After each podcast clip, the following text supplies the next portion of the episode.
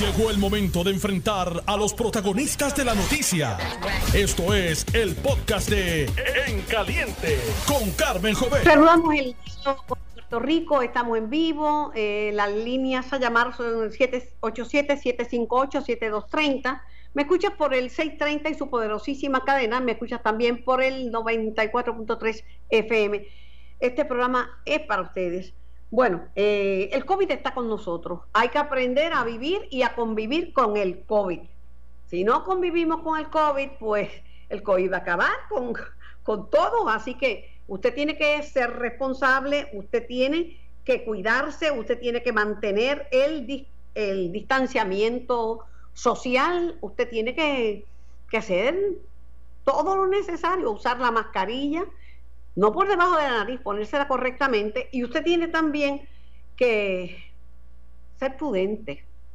Ser prudente en el lavado de sus manos, en cargar sus propios hand sanitizer, en cargar sus propios este, pañuelos desechables. Usted tiene que cuidarse.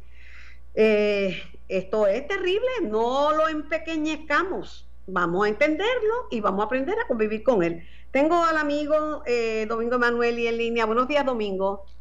Buenos días, Carmen. Saludos para ti, para los amigos y amigas de Notiuno. Saludos. Oye, tú sabes, el corre y corre de siempre. La Comisión Estatal está atrasada, tiene menos presupuesto que nunca antes. Eh, el, corte fue como de un 60%, que no es cáscara de coco. Ha tenido dos brotes de COVID eh, y ahora mismo, pues había una posibilidad de que hubiera que cerrar. Las primarias están a la muerte de la esquina, no están los maletines listos ni se han podido hacer los preparativos. Eh, es terrible lo que está pasando, eh, pero tú ves que hasta los políticos tuvieron que irse en cuarentena porque tenían, temían contagio de COVID, porque tampoco han seguido las reglas. Las ponen, pero no las siguen. Ayúdame a, entender este, este salpafuera, este berenjenal. Bueno, es que, Carmen, es que esto esta, esta pandemia nos ha cogido a todos y a todas por sorpresa. Este, yo creo que este es un momento tan y tan especial y tan y tan difícil que requiere requiere eh, gestiones heroicas del movimiento político del país, de los líderes políticos del país. O sea, yo creo que este es un momento o sea que para salvaguardar la democracia, este, que es el derecho al voto, que eso es lo más sagrado que tiene la democracia de un, pueblo, tanto en las primarias como en las elecciones, o sea, los líderes políticos y los candidatos a los puestos eh, eh, electorales de mayor jerarquía deben reunirse y, y, y ponerle, buscarle una solución este, en consenso a esta situación porque es, una situación difícil, pero, o sea, hay que buscar la forma de salvaguardar el derecho al voto, este, que es sagrado, y, y hay que hacerlo no, de una forma que sea justa para todos los partidos, para todos los candidatos, y para eso se requiere, se requiere eh, un consenso este, y un movimiento de hombre y mujer de pueblo, de verdad, un hombre de Estado y una mujer de Estado de verdad, para buscarle una solución a esto. Este, Bendito Domingo, consenso es una mala palabra. Pues, pues, se supone, se supone que en la Comisión Estatal de Elecciones, que es un cuerpo colegiado, los comisionados electorales en consenso deciden las cosas. Cuando no hay consenso, cuando hay un tranque, lo resuelve el presidente de la Comisión Estatal de Elecciones. Aquí ha pasado que él ha resuelto, como con las candidaturas de Victoria Ciudadana, que eran como 29 candidaturas, ha resuelto el presidente y el Partido Popular va al tribunal, que derecho tiene, pero ahí se acabó el consenso y ahí es otro tiempo que se pierde en el tribunal. Pero tú sabes lo que pasa, Carmen, que es que lo que no se dan cuenta es que Puerto Rico viene cambiando desde antes de la pandemia, desde mucho antes, viene cambiando desde antes de las elecciones pasadas. Y la gente ya está abandonando los partidos políticos, ya está abandonando la fe en determinado líder. O sea, y la gente lo que está buscando es lo que sea justo, lo que más le convenga al pueblo. Los están mirando. Si ellos y ellas no quieren hacer caso, ese es problema de ellas y de ellos. Porque la realidad es que ya el pueblo está cansado de tanto, de, de, tanto, de tanto jaiba. Entonces lo que necesitan, lo que necesitan es que se pongan de acuerdo para buscar una solución que todo el mundo sepa que es justa y que, y que, y que está salvaguardando, ¿cómo es salvaguardando?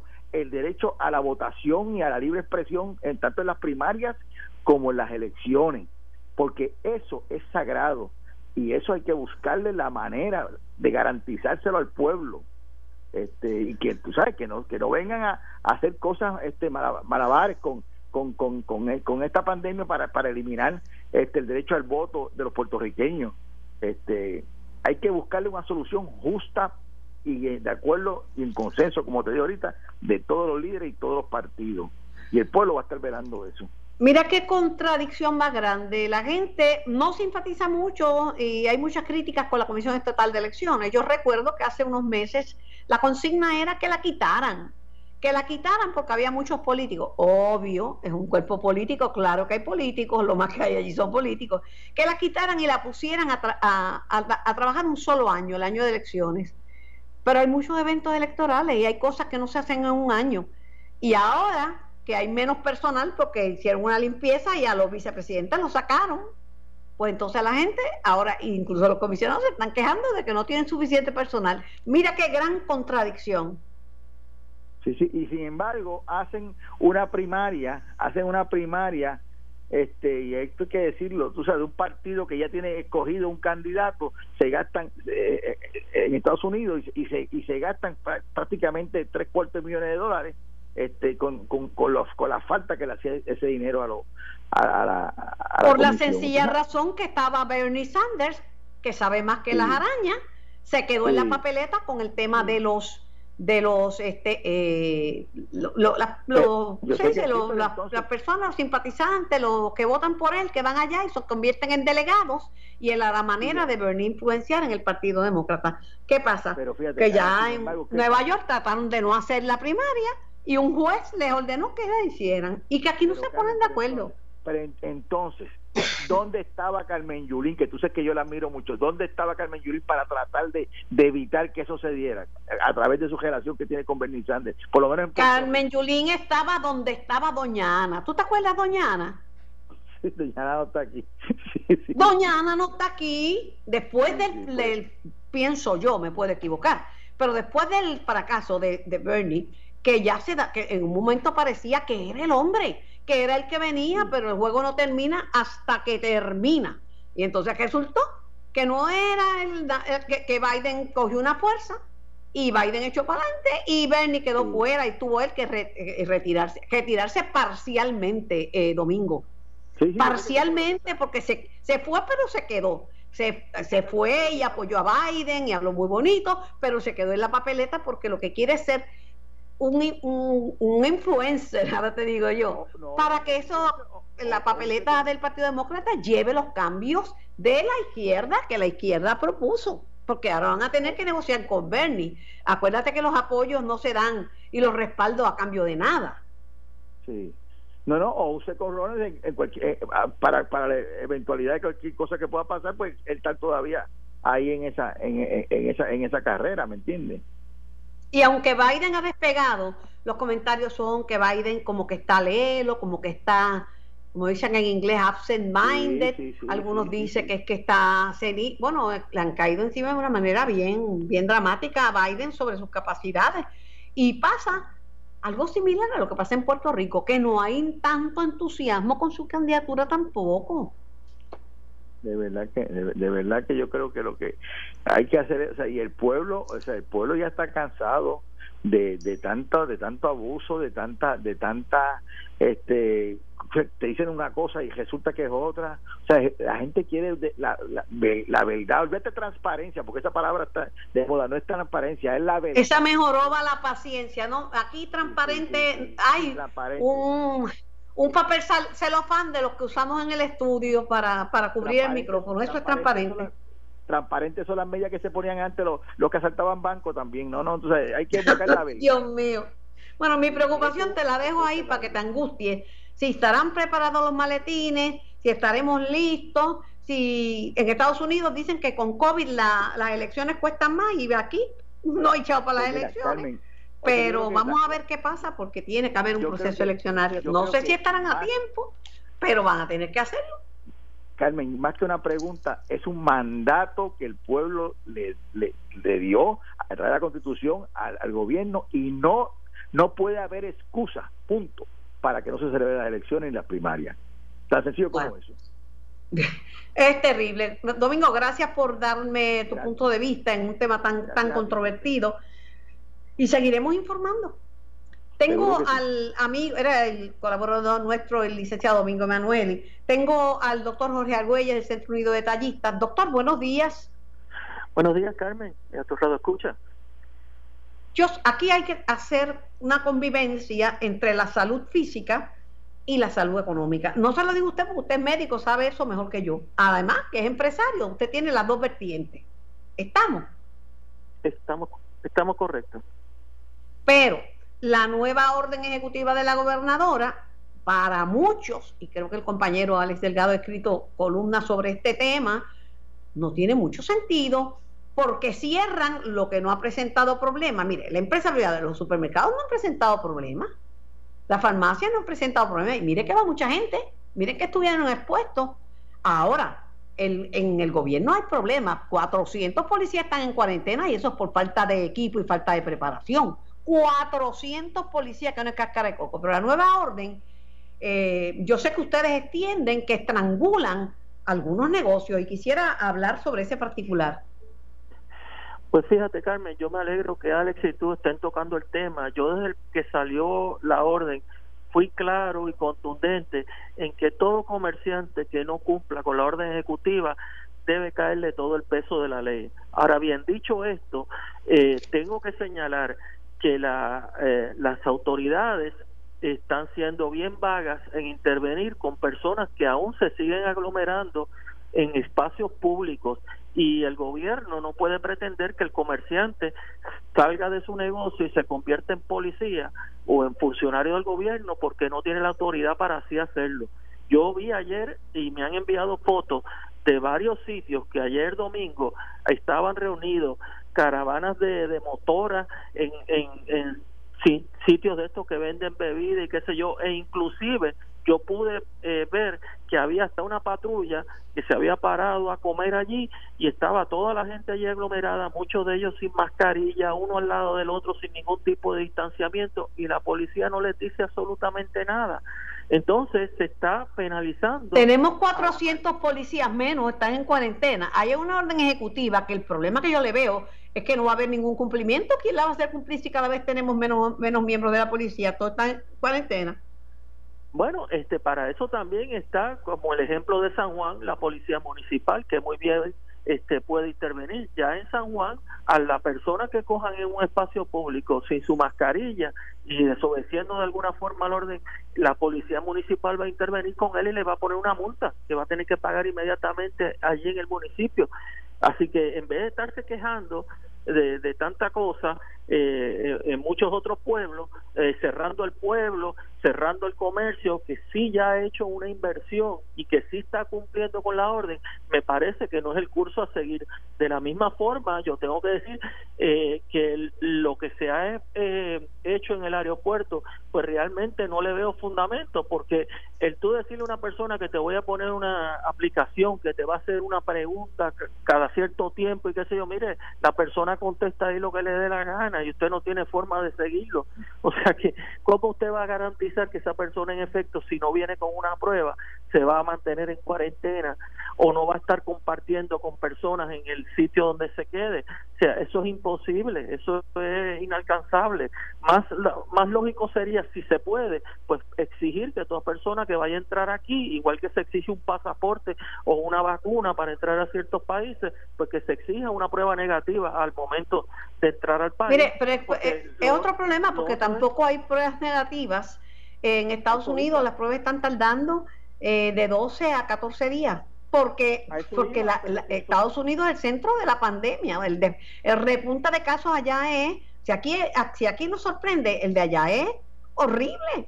Y entonces la gente tiene que esperar. Yo se lo digo por montones de viajeros que han venido a Puerto Rico que me dicen, mire, yo no pude conseguir una prueba y me la hice y jamás me llegó el resultado. Aquí las pruebas que están haciendo son para los hospitales, pacientes con COVID que están hospitalizados, pacientes asintomáticos que parece COVID y gente que necesita una cirugía porque no tienen suficientes reactivos.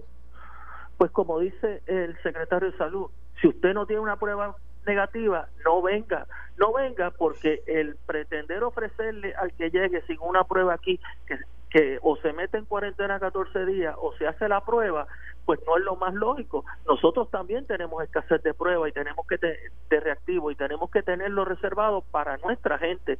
Si cada vez que llega un, día eh, cinco mil personas al aeropuerto, a la mitad de eso se le ofreciera que se haga la prueba, imagínese usted, no daríamos abasto ni para los de nosotros. Pero aunque tuvieran para hacérsela como es voluntaria, solo el 10% se lo hace, y no lo digo yo, lo dice el general José Reyes, que es el que está con la Guardia Nacional allí. No, si es que no hay un plan claro, mire, estos son intentos y que no necesariamente han funcionado. ¿Ustedes van a pedirle a la gobernadora cambios en la orden ejecutiva existente?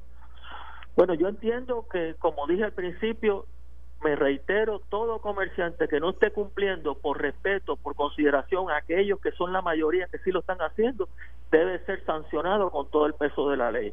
Ahora bien, en los espacios públicos el gobierno tiene que hacer su parte, porque hemos visto cómo salen caravanas de Fortrack, caravanas de motoras por ahí, eh, gente aglomerada, eh, porque el término chinchorro, como se le ha querido decir, eso ningún permiso de uso, dice chinchorro, dice cafetería o restaurante, y ya eso le da permiso para vender comida y para vender este eh, bebida, y se siguen aglomerando igual y en ningún momento. Entonces, cuando llega. Creo que en el fin de semana le eh, intervinieron con negocios en el área de en el área oeste y en la montaña, y creo que hasta acusaron a un policía. Este, le presentaron un cargo que estaba bebiendo en, en uno de estos cafetines o bares, como usted le quiera llamar por eso. Pero el, el punto mío es que, eh, eh, ¿cómo se llama? Tiene que haber una responsabilidad del comerciante en su negocio, pero afuera en la calle, afuera en los balnearios o en, espacios públicos, eh, el gobierno no puede pretender que uno sea el policía. O sea, ¿por qué me vas a sancionar a mí?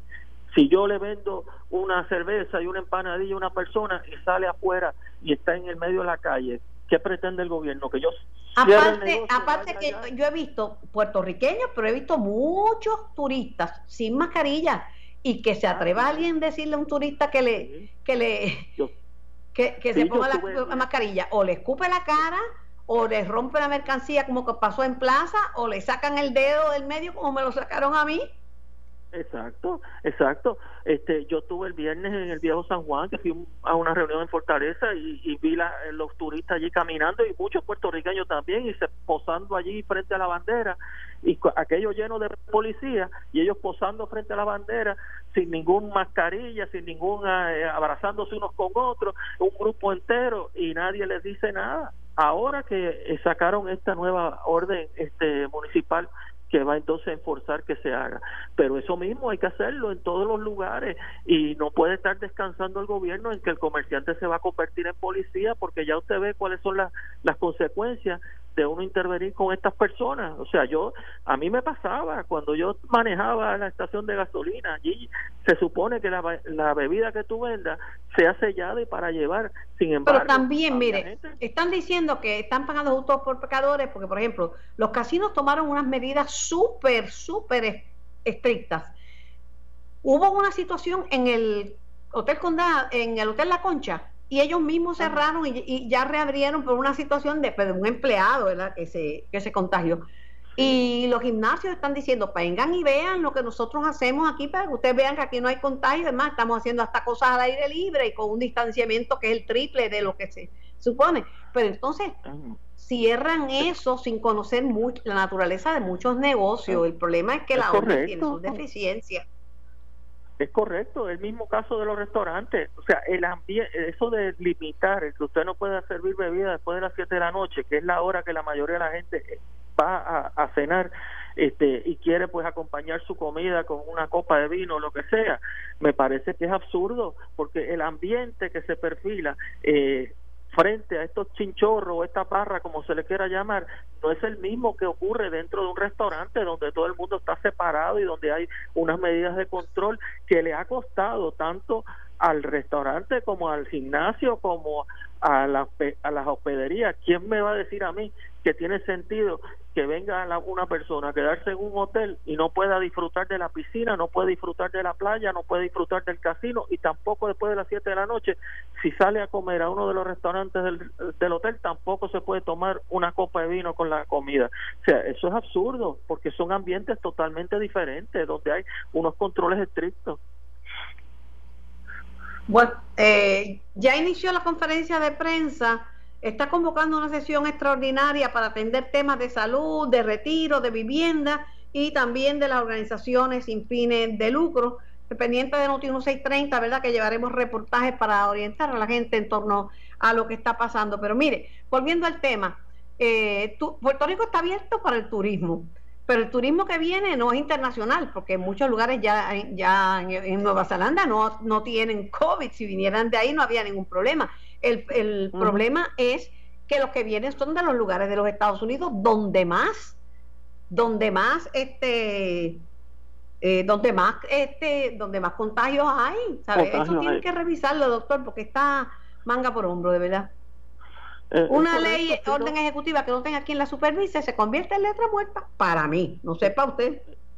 No, eso mismo es lo que estamos planteando, o sea, pretender que una plataforma en un teléfono le va a resolver la fiscalización que se requiere para todas esas personas que son de alto riesgo que tú estás mencionando, me parece que es fantasioso. O sea, no hay el personal, si no hay el personal como tú mencionaste hace un momento, para intervenir con la gente que se sigue aglomerando en los lugares públicos, este, sin ningún tipo de protección, ¿cómo la va a haber para seguir a, definitivamente pasajeros que entran todos hay fallas, hay fallas y, y posiblemente serias en esa orden. Gracias, doctor Argüelles.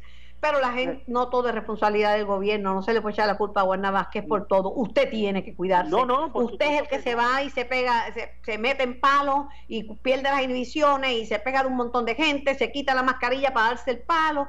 Usted tiene que cuidarse, hay una responsabilidad social Cuídese por usted y por los demás. Me voy a la pausa, gracias al doctor Jorge Argüella del Centro Unido de Detallistas. Me voy a la pausa, regreso con más de En Caliente. Estás escuchando el podcast de En Caliente con Carmen Jovet de Noti1630. ¿Me escucha, doctor?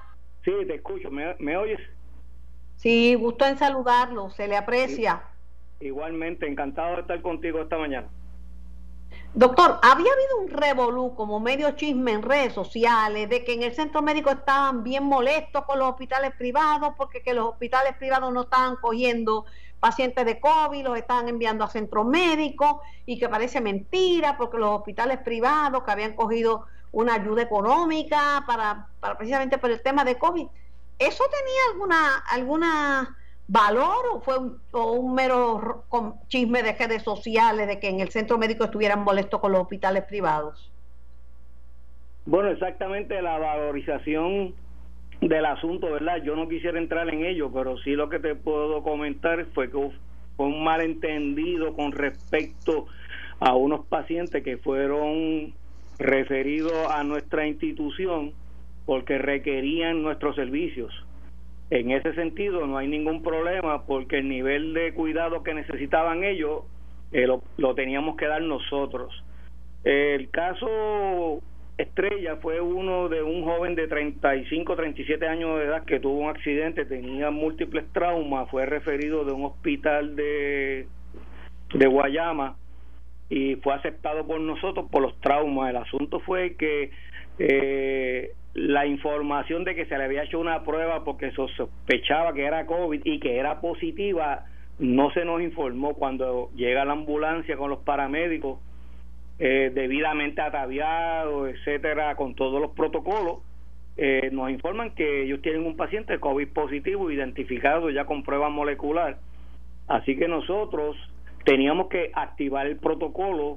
Eh, quiero quiero recalcar, ¿verdad?, que cuando un paciente de COVID va a ser este, referido de una institución a otra, eh, se coordina y se informa para que la institución receptora tenga conocimiento y tenga todos los preparativos que se requieren. Eh, en ese momento... Sí, eso lo entiendo, lo entiendo perfectamente, pero vamos a ver otra realidad. Eh, se ha disparado esto de una manera que no se esperaba, ¿verdad? Y, y por otro lado, no todos los hospitales privados tienen tantos cuartos de aislamiento disponibles, ni tienen eh, tanto, tantas facilidades disponibles para atender así un, montón de casos de, de, COVID a la misma vez. Tampoco lo tiene el Estado, pero el Estado tiene unos poquitos más de recursos, ¿verdad? No, entiendo tu premisa, sin embargo quisiera quisiera hacer una aclaración. Eh, en realidad, si tú tomas en consideración los 300 y pico de casos que hay admitido al día de hoy, esos están distribuidos en todos los hospitales de Puerto Rico. Los hospitales de Puerto Rico tienen cuartos de aislamiento con presiones negativas y hay un inventario que al presente todavía es suficiente para atender el volumen de pacientes que están llegando. Obviamente, precisamente por eso la clase médica ha estado insistiendo en el, en el cuidado y los protocolos de los ciudadanos, porque nosotros podemos manejar un volumen de pacientes que lleguen en, un, en unos tiempos determinados, pero los sistemas pueden colapsar, no solamente el de nosotros, eh, colapsó el de Italia y España, que son un sistema sólido, eh, colapsó el sistema de la ciudad de Nueva York, que es sólido también, porque no es lo mismo atender 500 pacientes en cuatro meses que 500 pacientes en dos semanas. Entonces, no, no, eh, la velocidad de los contagios es proporcional a la respuesta de, de salud de los saludistas, sean públicos o privados. Eso me lo dijo a mí el doctor Didier, que es el epidemiólogo y director del Instituto de Estadística. O sea, el problema es cuando los casos surgen muchos a la vez. Ese es el problema y en ese sentido pues no hay no hay sistema de salud de ningún país ni e imagínate eh, cuando hablamos de China la segunda potencia económica del mundo Italia y España son dentro de los grupos de los 10 grandes. Y la ciudad de Nueva York obviamente está en la primera potencia del mundo. Entonces cuando tú ves que esos sistemas que son este poderosos colapsan no colapsan porque no puedan manejarlo colapsan por el volumen. Entonces al día de hoy lo importante es que aunque ha aumentado los casos, ciertamente no es lo mismo de hace tres semanas. Nosotros incluso, yo te puedo decir, y seguramente puedes confirmar con otros hospitales eh, de Puerto Rico, eh, que nosotros tuvimos un periodo entre 35 y 40 días que prácticamente no habíamos recibido un solo caso de COVID. Eh, sin embargo, en las últimas dos semanas están aumentando y esto pues llama la atención y por eso este estamos verdad reclamando y ya y, llamando a la cooperación de la ciudadanía de que se protejan y que sigan las medidas que el departamento de salud está requiriendo.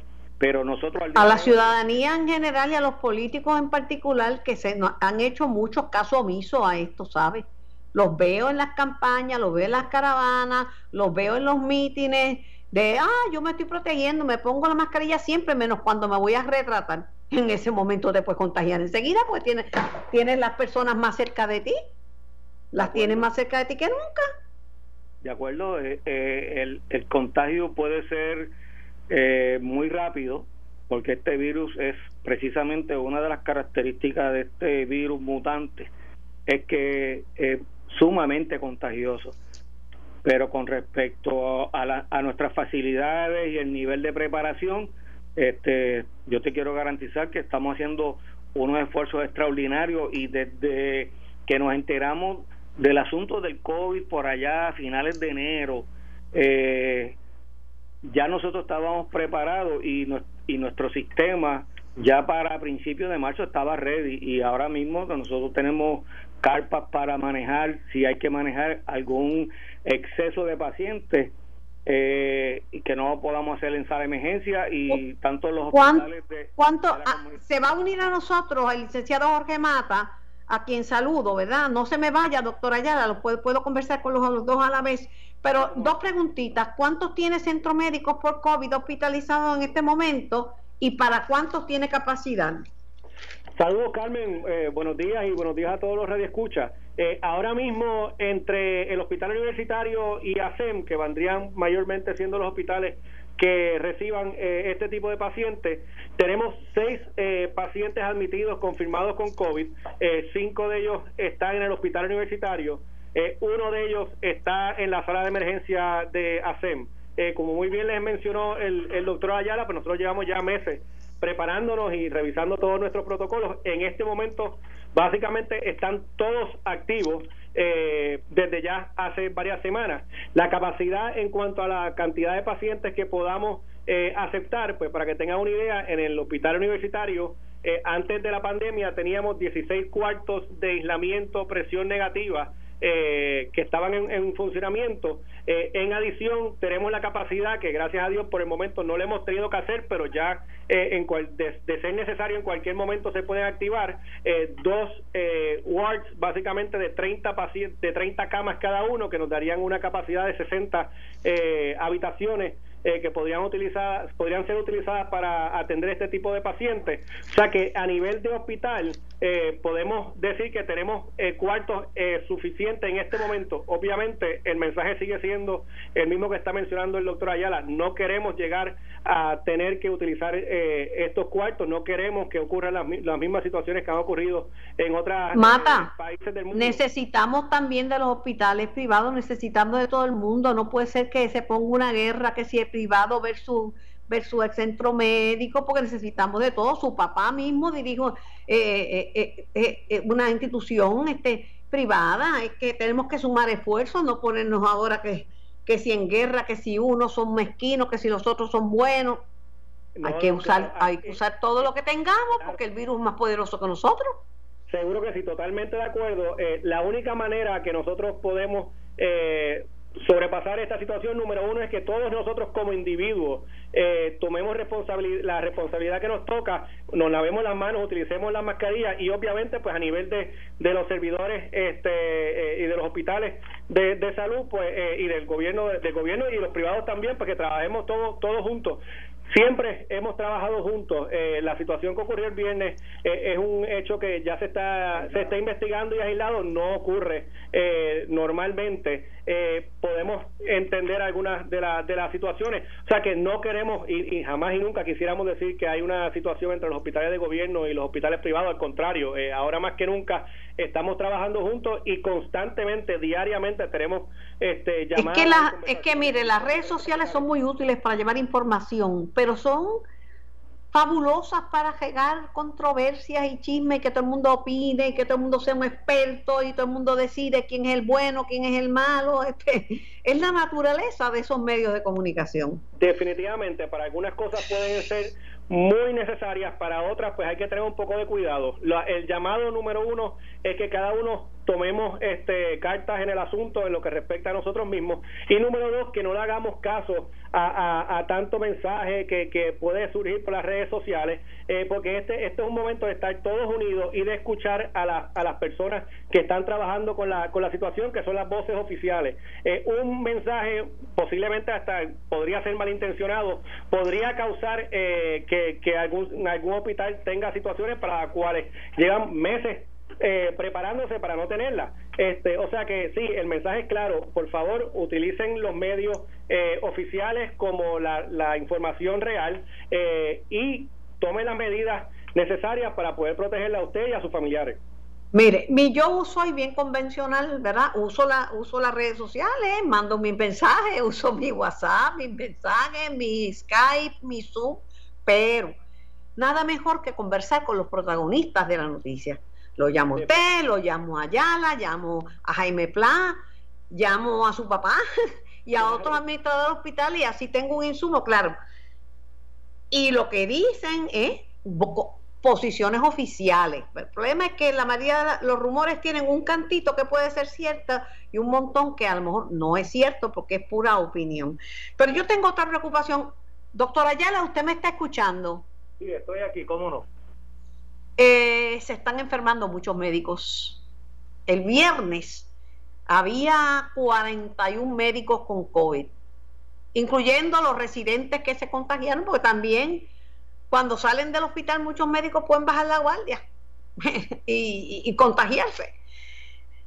Se están contagiando muchos médicos y lo que me han dicho es esta ecuación, y esto me lo trajo a mí Víctor Ramos, que a mayor aumento en los casos de COVID, menor es el equipo para de protección para los profesionales de la salud. Eso me preocupa, pero muchísimo. Sí, pero déjeme, el doctor Ramos tiene razón en el sentido de que los equipos de protección eh, son esenciales para el tratamiento y obviamente eh, si tomamos o hacemos una proyección de múltiples casos eh, que, que se nos vayan de las manos como sociedad y entonces abarroten los sistemas de salud, pues puede pasar lo que ha pasado en otros países. Pero yo te aseguro que la mayoría, si no todos los hospitales en Puerto Rico han hecho previsión para tener los equipos necesarios. Eh, con respecto a los médicos, bueno, nosotros somos parte de la sociedad y no estamos exentos porque somos seres humanos a enfermarnos. Eh, la experiencia de otros países como España e Italia eh, nos dice que un buen por ciento de los salubristas, médicos, enfermeras, terapistas, etcétera, vamos a ser víctimas de la enfermedad. Eh, sin embargo, también. Pero, perdone que lo interrumpa, pero eso es por la exposición excesiva al virus, o sea, es una exposición más alta que la que puede tener un ciudadano común y corriente. Están expuestos directamente al virus porque están trabajando con pacientes y están trabajando con una población asintomática, que es como el 80%, o sea, que no tiene síntomas, que a lo mejor usted lo está tratando para otra cosa y es un paciente que tiene COVID. Esa aseveración tuya es correcta, sin embargo, quiero, quiero decirte esto. La, el, el, la evaluación que hemos hecho de los casos de los residentes y nuestros facultativos que han sido COVID positivos nos lleva a la conclusión que probablemente la gran mayoría de ellos no se contaminaron en el hospital, sino en actividades privadas, donde compartían con un sinnúmero de personas e incluso grupos de médicos de diferentes instituciones. Claro, eso fue lo que dije yo que no están todo el tiempo en el hospital y bajan la guardia cuando están en, en, actividades que no son de hospital y no se puede bajar la guardia, doctor, nada. No hay forma de bajar guardias aquí. Hay que subir guardias y ver qué hacemos con los 400 policías que están en cuarentena. Eh, doctor Ayala, eh, como siempre, mis respetos y mi, mi aprecio, mi cariño por la labor que, unos cuantos añitos. ¿Cuántos lleva ya? Bueno, 42 años. Ajá, gracias. Di unos añitos porque para no calentarme, porque lo conozco desde esos 42 añitos. Pero le pido al licenciado Mata si tiene alguna información adicional que compartir con nosotros, vamos a darla de manera que la gente esté bien informada. Sintonice una fuente respetable de noticias como tiene 630 y no estoy yendo por ahí cuentos de camino. Sí, definitivamente eh, el mensaje número uno es que todos tenemos que tomar las precauciones necesarias Número dos es que el centro médico está abierto, el centro médico puede aceptar eh, y admitir los pacientes en este momento que, que nos lleguen, eh, pero no queremos eh, de aquí a varias semanas, si esto sigue este, en, en incremento, pues tener que tomar medidas adicionales. Pero lo importante es que si todos tomamos en nuestro nivel personal las medidas de utilizar las mascarillas, limpieza de manos, distanciamiento social, no hay por qué de aquí a varias semanas podamos empezar a aplanar esta curva que ha ido eh, aumentando esta semana. Y pues eh, lo que en los hospitales no queremos que los pacientes lleguen enfermos. El hospital que le diga que quiere que los pacientes le lleguen enfermos eh, esa no es la misión de nosotros. Nuestra, nuestra, misión es que si llega algún paciente lo podamos atender correctamente y que en varios días se pueda ir de alta mejor que como entró o sea que estamos aquí para darle el servicio a todo nuestro pueblo y vamos a seguir eh, luchando contra este virus que llevamos ya varios meses eh, tratando. Doctor Israel Ayala, licenciado Remata, muchísimas gracias por su tiempo, muchísimas gracias por comunicarse conmigo y traer esta información tan importante ante los micrófonos y las cámaras de Noti 1630. Muchas gracias. Gracias, Gracias Carmen. Un abrazo. 787-758-7230. No sé, Michael, si me da tiempo para unas llamaditas. Si me da tiempo, pues atendemos a la gente con la brevedad, ¿verdad? Con que, con que hacemos, ¿verdad? Para que nos alcance el tiempo, porque son muchas las noticias, muchas las entrevistas, muchas las situaciones que estamos pasando en Puerto Rico. Eh, de, lo, de la mensaje de la gobernadora va a citar una extraordinaria, ya eso se veía venir, ya lo habíamos escuchado. Vamos a ver si va a atender el reclamo de ciertos sectores de la economía, como el sector turístico que le está pidiendo, ¿verdad?, un poquito más de, justicia para ese sector, eh, porque hay cosas que le está diciendo que no puede hacer, que ellos entienden que están preparados y una necesidad. El problema grande sigue siendo las fiestas familiares, los que vienen de afuera, que son nuestros familiares, que vienen aquí a quedarse en casa, que no se hacen pruebas ni nada y que quieren celebrar y lo otro, los feriados. Cada vez que hay un puente de feriado, la gente se vuelve como loca y no ir a la playa, porque se puede ir a la playa con distanciamiento social. Llevar el, bultito, llevar el paquetito, llevar la cerveza, llevar la comida, llevar la silla y hacer un bembé. Así no se puede parar el COVID. Y lo hemos visto y lo hemos vivido con otras jurisdicciones de Estados Unidos y con el mundo. Buenos días, ¿quién me habla y de dónde? Buenos días, Carmen, ¿cómo estás? Muy bien, ¿quién me habla? Carlos de Mayagüez. Mira, este, lo que sucede adelante. es que Carilla nos reduce eh, la oxigenación. Yo vi una prueba donde bajaba de, de 21.5 a 17.4 y la maquinita alertaba de un hazardous um, eh, environment, o sea, donde el, el oxígeno era muy bajo para el requerimiento. Lamentablemente la mascarilla, yo fui uno de los que hablé muchísimo en favor de ella al principio de todo esto porque los protocolos no demostraban ser efectivos eh, de acuerdo a la información que estaba saliendo. Pero ya una vez eh, diseminada la, la pandemia, entonces la cosa cambió por completo. Entonces, eh, lo que sucede es que cuando nosotros vamos a la playa, el, el ambiente de la playa está lleno de yodo, pero también de oxígeno, porque la allí es donde más alto está el ozono. Entonces, te, entiendo, te entiendo, te entiendo tu punto de vista, tengo que ir a la pausa, pero no se puede dejar de usar la mascarilla. Ya no hay mucha controversia, hasta Trump, que era el antimascarilla del mundo, se la está poniendo. Esto fue el podcast de En Caliente con Carmen Jovet de Noti1630. Dale play a tu podcast favorito a través de Apple Podcasts, Spotify, Google Podcasts, Stitcher y notiuno.com.